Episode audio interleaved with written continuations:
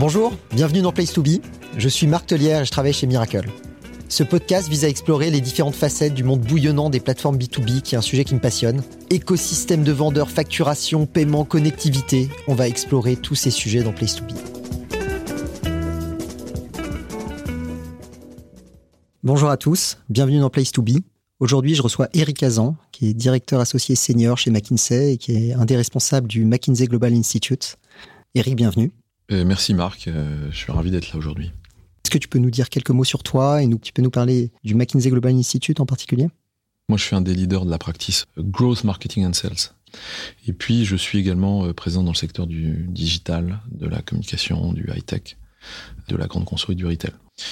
Euh, dans ces secteurs, je fais pas mal de, de, choses autour de la stratégie, des opérations, évidemment de la transformation numérique. Je fais partie du comité de direction du McKinsey Global Institute. C'est quoi? C'est le, think tank économique de McKinsey. C'est un, une entité qui euh, finalement euh, publie très régulièrement des études sur l'impact de la technologie sur l'économie, la société, le business. Merci Eric. Avant d'entrer dans le vif du sujet, j'aime bien demander à mes invités ce qu'ils écoutent comme musique. Qu'en est-il pour toi? Qu'est-ce qui te donne de l'énergie? Est-ce que tu as un, un artiste fétiche?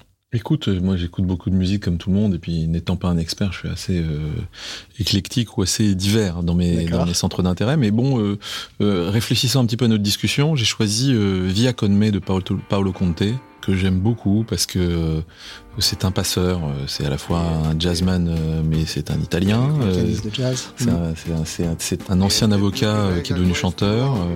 Sa, sa, personnalité et sa musique s'adaptent bien aux transformations dans lesquelles nous vivons aujourd'hui et, et finalement au contexte de la transformation numérique. Très bien, très bon choix, merci. Merci pour cette découverte ou cette redécouverte. Alors, entrons dans le vif du sujet. Aujourd'hui, on va parler de l'accélération de la digitalisation dans l'univers B2B. Quand on prend un peu de recul, le e-commerce dans le B2C a démarré euh, il y a une vingtaine d'années. Il y a énormément d'études qui ont été publiées. Ça a été étudié sur toutes ces coutures.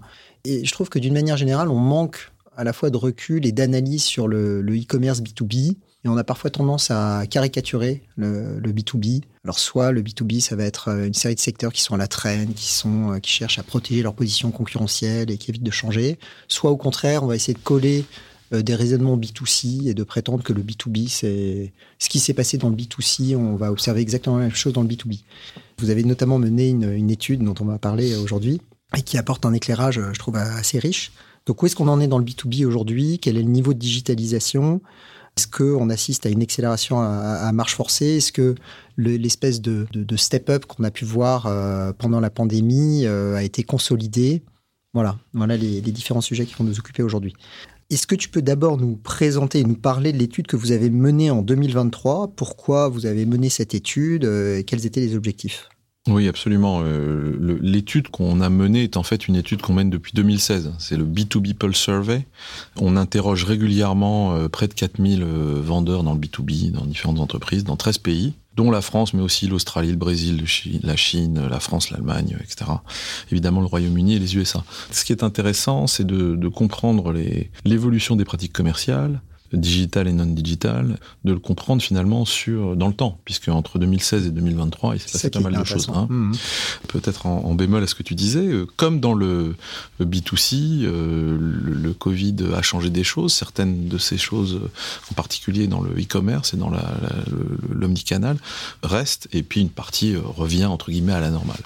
Euh, mais ce qu'on voit, euh, c'est qu'il y a une véritable tendance à passer un environnement omnicanal chez toutes les entreprises B2B la plupart des entreprises B2B, en particulier celles qu'on a appelées les gagnantes, c'est-à-dire celles qui, dans notre échantillon, ont des gains de part de marché sur, le, sur les différentes périodes, une gain de part de marché qui est potentiellement de 10% en moyenne. On, on s'aperçoit qu'elles ont des attitudes, et on va en parler plus en détail, des attitudes qui, sont, qui tendent vers l'omnicanal plus fortes que celles qui, en fait, ont perdu des parts de marché. D'accord. Donc, alors c'est ça qui, ouais. qui, qui, que je trouve très intéressant. Une des caractéristiques du rapport, c'est que euh, vous faites le lien entre les tactiques mises en place et la performance des entreprises, qui est, qui est souvent le cas d'ailleurs des rapports du MGI. Donc comment est-ce que vous faites ça En fait, euh, on fait euh, simplement, on essaie de calibrer et d'identifier les principales tactiques. On va, on va voir qu'il y a cinq grandes tactiques de marketing et vente, euh, dont notamment d'ailleurs le développement des marketplaces, des places de marché, qui font partie de, de ces meilleures pratiques omnicanales que utilisent les entreprises gagnantes dont on a parlé.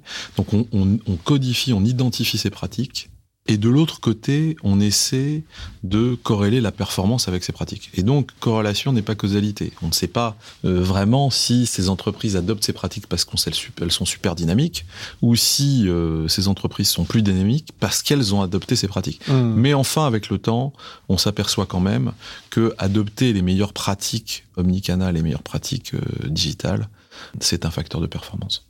D'accord, d'accord. Eric, si on regarde aujourd'hui, donc l'étude, il me semble, a été menée en 2022. Donc, est-ce que tu peux nous dire où en est la part des canaux digitaux et e-commerce dans le commerce B2B total?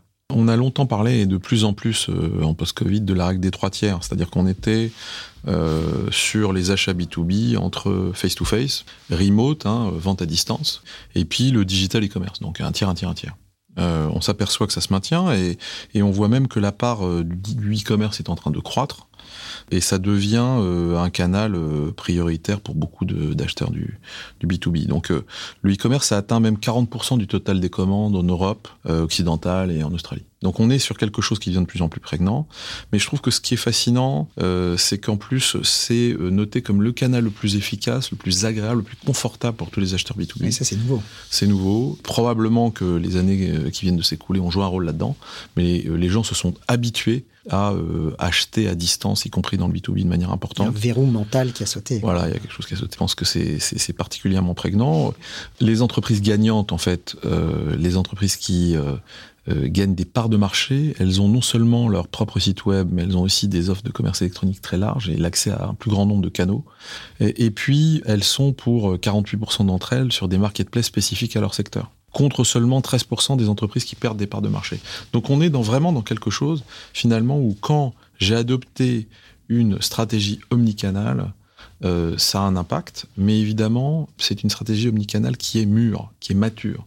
Ça nous a, tout ça, pas mal étonné, mais ça nous a, ce qui nous a aussi beaucoup étonné, c'est que les acheteurs B2B sont prêts à dépenser des montants de plus en plus importants en ligne. Mmh, ça, c'est vrai. Donc 70% euh, des gens qu'on avait, qu'on a interrogés sont prêts à dépenser jusqu'à 500 000 euros pour une seule transaction de euh, commerce électronique, ce qui est quand même assez significatif. Et puis en plus, vers l'extrémité supérieure du spectre, euh, le nombre de décideurs qui est prêt à dépenser jusqu'à 10 millions de dollars a augmenté de plus de 83%. Donc, on est vraiment dans un univers où les gens sont complètement décoincés sur le mmh. e-commerce B2B, euh, et ça, je trouve que c'est assez, euh, assez impressionnant.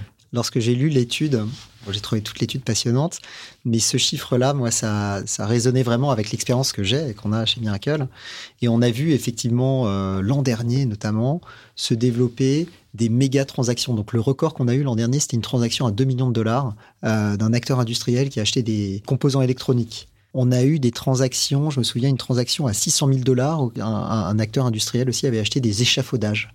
On avait eu aussi, je me souviens, une transaction à, plus de 700 000 dollars pour acheter des, des microcontrôleurs qui étaient en rupture de stock un acheteur B2B avait sorti une American Express pour acheter, sans négocier, 55 euh, 000 microcontrôleurs qui étaient en rupture de stock. Et ce qui est très intéressant, c'est que vous apportez un éclairage quantitatif à une tendance que moi-même j'observais. Et, et, je pense que ça se comprend aussi dans le fait que finalement, ces achats euh, sont assez standards pour un certain nombre d'entreprises. C'est-à-dire mm. qu'en fait, le montant est important, mais ce sont des échafaudages que je connais, ce sont des composants électroniques que je connais, la marketplace ou la plateforme de marché que j'ai en face de moi est finalement une espèce de caution. Ouais, c'est un environnement de confiance. Voilà, c'est un environnement de confiance. Et donc, honnêtement, il y a quelque chose du domaine de la réassurance et, de la d'une forme de sécurité euh, dans l'achat qui mm. est important. Ouais, c'est intéressant. Vous parlez beaucoup de la notion de hybrid sales teams. Tu peux nous en dire un peu plus? Qu'est-ce que c'est une, donc une équipe de vente hybride? Eh ben, Une équipe de vente hybride, c'est une équipe qui combine du temps à distance et du temps en personne. Quand on se connaît, quand on a établi cette confiance dont on parlait tout à l'heure dans un environnement plus digitalisé, mmh. finalement, on n'a pas besoin d'être en personne tout le temps. Alors, il y a des moments où on a besoin d'être en personne. Il y a des moments où on gagne du temps. Heureusement, par ailleurs, c'est plus sympa et plus humain. Euh, il, y a des, il, y a des, moments où on a besoin de craquer un certain nombre de, de, choses complexes, des contrats, des choses comme ça. Et, mais il y a plein de discussions qui peuvent être faites à distance. Et c'est pour ça que la façon dont on structure les, les forces de vente B2B est en train d'évoluer très fortement.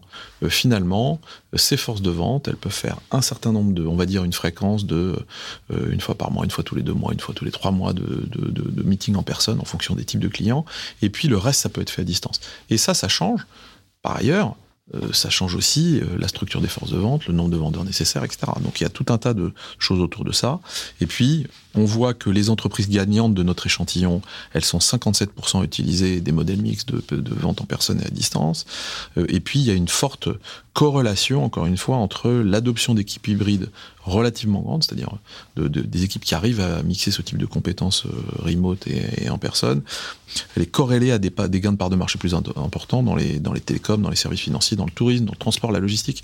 Donc voilà, il y a pas mal de secteurs où ça s'applique, euh, ça s'applique très très bien. Donc c'est intéressant, les entreprises gagnantes, elles sont pas passées dans un mode complètement euh, full remote. Non. A contrario, euh, elles maintiennent aussi des, des, des, forces commerciales qui vont voir les clients en personne. Donc c'est vraiment cette notion de d'hybridation en tout cas que, que vous avez relevé. Oui, et puis je ferai un parallèle avec le travail à distance en général, parce qu'on est dans l'hybridation. C'est-à-dire qu'il y a peu de jobs qu'on fait complètement à distance finalement.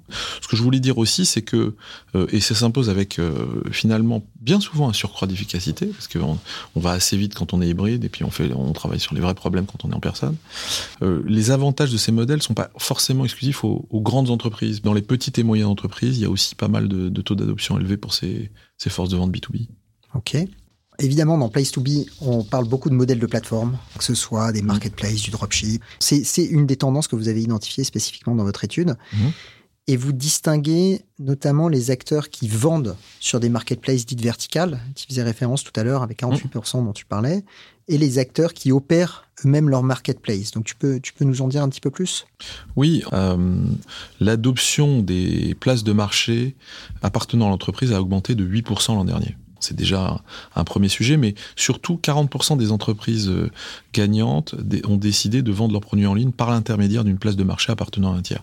C'est 27% des retardataires. Donc euh, ce qui se passe, c'est que les gens testent euh, un petit peu le, fonctionnement des places de mmh. marché en allant sur une place de marché appartenant à un tiers, voilà, en tant que vendeur. Et puis ensuite, ils se disent, mais pourquoi pas moi? Et donc, ils, ils, basculent sur quelque chose qui est un peu plus à leur main, et puis ils jouent entre les différentes places de marché. Puis il y a 50% des entreprises qui soit ont déjà créé, soit envisagent de créer leur propre place de marché.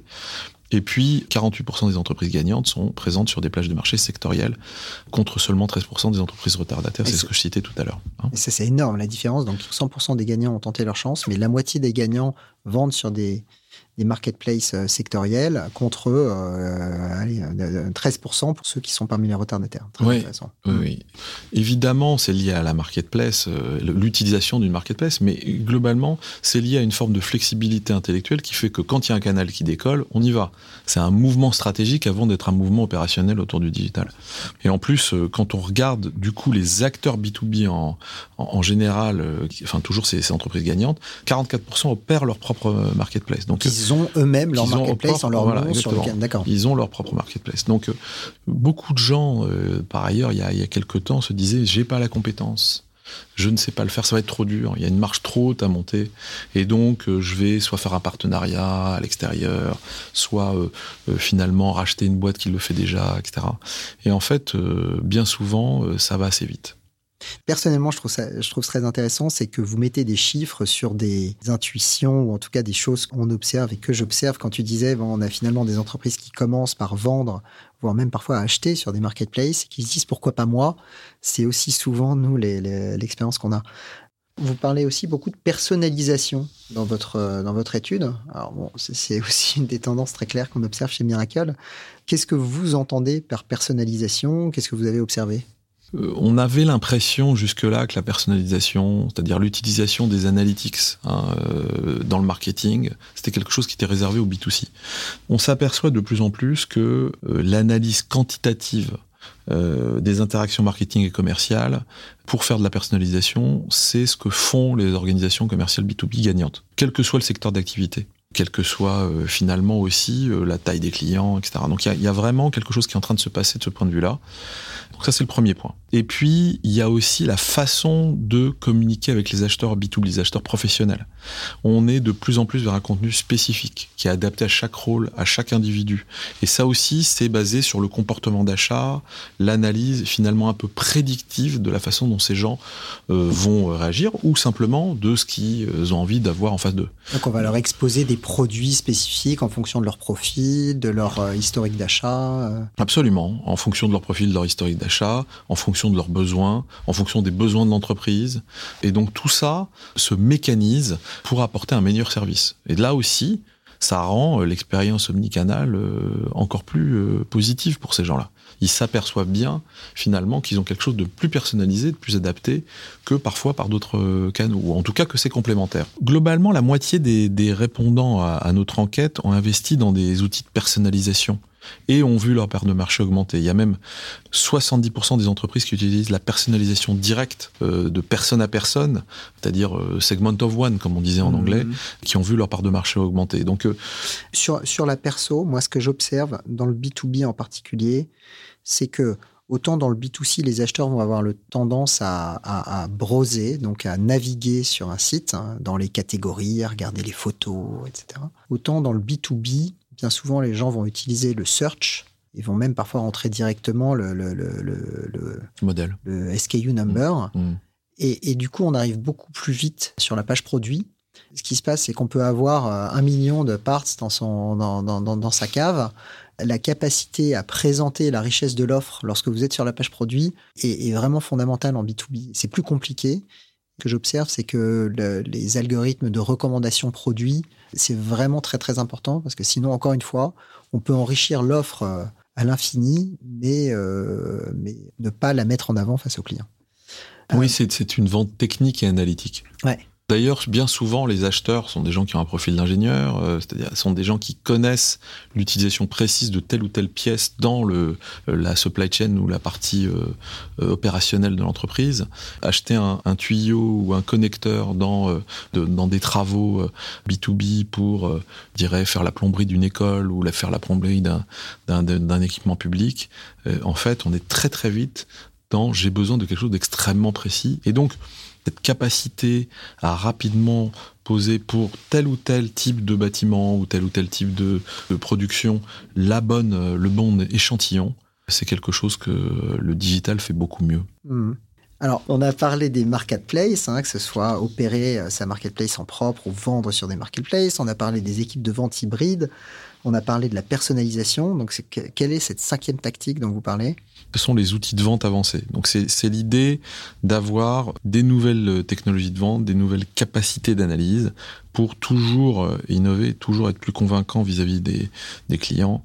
Et on s'aperçoit finalement que les, les entreprises gagnantes dont on parle depuis le début de cette conversation, elles ont beaucoup plus de chances, 55% euh, d'entre elles sont plus susceptibles de prévoir l'introduction d'une technologie de vente de pointe, telle que par exemple l'enregistrement automatique des, des, appels avec les actions associées ou mmh. des outils qui vont prévenir le désabonnement des clients, qu'on voit d'ailleurs dans le B2C, mais qu'on retrouve dans cet univers.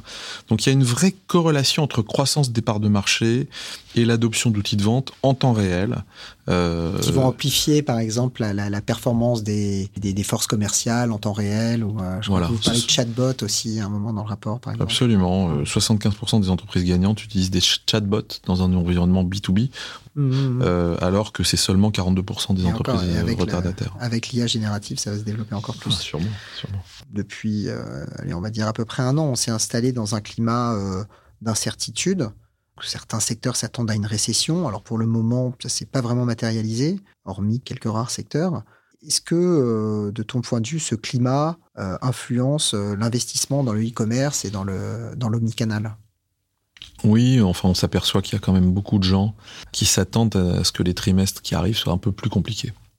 Donc notre étude a, révélé que la quasi-totalité des décideurs vente marketing dans le B2B sont préoccupés en fait, il y en a à peu près 35% qui s'attendent à ce que euh, la situation euh, des une ou deux années qui viennent soit plutôt moins bonne que l'année dernière, euh, en particulier en Europe. Globalement, la, la, situation macroéconomique, elle touche tout le monde. Et c'est vrai qu'il est un peu moins facile de faire du business qu'il y a quelques années quand on était dans un environnement un peu moins volatile. Hein. La, la géopolitique, l'environnement, la technologie, tout ça, ça nous a rattrapés. Je dirais que celles qui réfléchissent vraiment à leur stratégie commerciale et finalement au mix de canaux, et à la façon dont les canaux vont évoluer, euh, sont mieux positionnés, puis on le, on le constate dans les gagnants de parts de marché dans le passé. Euh, on s'aperçoit que les gens qui travaillent leur écosystème de canaux et l'ensemble de l'entonnoir marketing et vente, finalement sont plus performants et euh, ont cette, ce, gain de part de marché de plus de 10% dont on parlait tout à l'heure. D'ailleurs, dans une crise ou dans un moment où c'est plus compliqué, la question qui se pose, c'est est-ce qu'on coupe? Ou est-ce qu'on réinvestit? Est-ce qu'on double down, comme on dit en Mm. franglais? Euh, On s'aperçoit que la plupart des entreprises gagnantes, quand ils anticipent quelque chose de compliqué, ils surinvestissent la partie commerciale. Euh, et 69% des entreprises gagnantes qu'on a identifiées, elles prévoient d'augmenter leurs investissements dans les équipes de vente euh, à moyen terme, alors que c'est plutôt de l'ordre de 30%, 36% des entreprises perdantes. Donc les gagnants ont confiance en l'avenir. Les gagnants, en tout cas, se donnent les moyens d'être plus performants et donc ont, ont plus confiance en l'avenir. Je pense que c'est plutôt comme ça que ça se... Ça va avec euh, cette volonté d'adopter les, les meilleures techniques de vente, d'aller plus vite vers la performance commerciale et marketing. D'accord. Euh, cette idée de ne pas rester les bras ballants devant euh, une période un peu plus euh, complexe, c'est ce qui structure les entreprises Il faut gagnantes. bien choisir les projets, mais, mais il ne faut pas s'arrêter d'investir. C'est ça. Eric, est-ce que tu as des, des conseils particuliers pour justement ces entreprises qui, euh, qui cherchent à investir davantage? Bon, on l'a, compris. euh, les faits nous montrent que les entreprises gagnantes sont gagnantes aussi parce qu'elles sont les plus dynamiques à adopter l'omnicanal et la personnalisation dans un univers où c'était un peu contre-intuitif jusque-là. Donc, notre credo, c'est faut y aller. Voilà. On pense qu'il y a euh, euh, tout un tas de stratégies gagnantes autour de ça. Et c'est ça qui fait qu'on a au moins un plus de 10% de part de marché à aller chercher. Eric, un immense merci d'avoir partagé ton expérience, euh, ton savoir. C'était très, très riche. Moi, il y, a- une phrase que j'ai particulièrement aimée dans votre rapport, c'est Marketplaces are the place to be. Je trouve que c'est particulièrement adapté à ce podcast. Euh, mais écoute, en, synthèse, moi, ce que je retiens, c'est qu'il y a un vrai lien entre la performance commerciale euh, matérialisée par les parts de marché et la capacité des entreprises à digitaliser leur outil de vente que le e-commerce désormais est considéré comme un, canal de vente, le canal de vente le plus efficace. Euh, je retiens que les marketplaces, alors que ce soit opérer sa propre marketplace ou vendre sur des marketplaces, euh, c'est désormais des canaux qui sont, euh, qui sont très bien établis dans le B2B. Euh, moi, je retiens aussi que les acheteurs B2B sont de plus en plus prêts à réaliser de grosses transactions en ligne. Ça, c'est très, très marquant dans votre rapport. Et enfin, je retiens la tendance assez phénoménale de personnalisation de l'expérience d'achat. C'est une vraie tendance par exemple les algorithmes de, de recommandation produits. Eric, merci. Merci Marc, merci beaucoup. Merci à tous euh, d'avoir écouté ce nouvel épisode de Place to Be. Je vous donne rendez-vous au prochain épisode.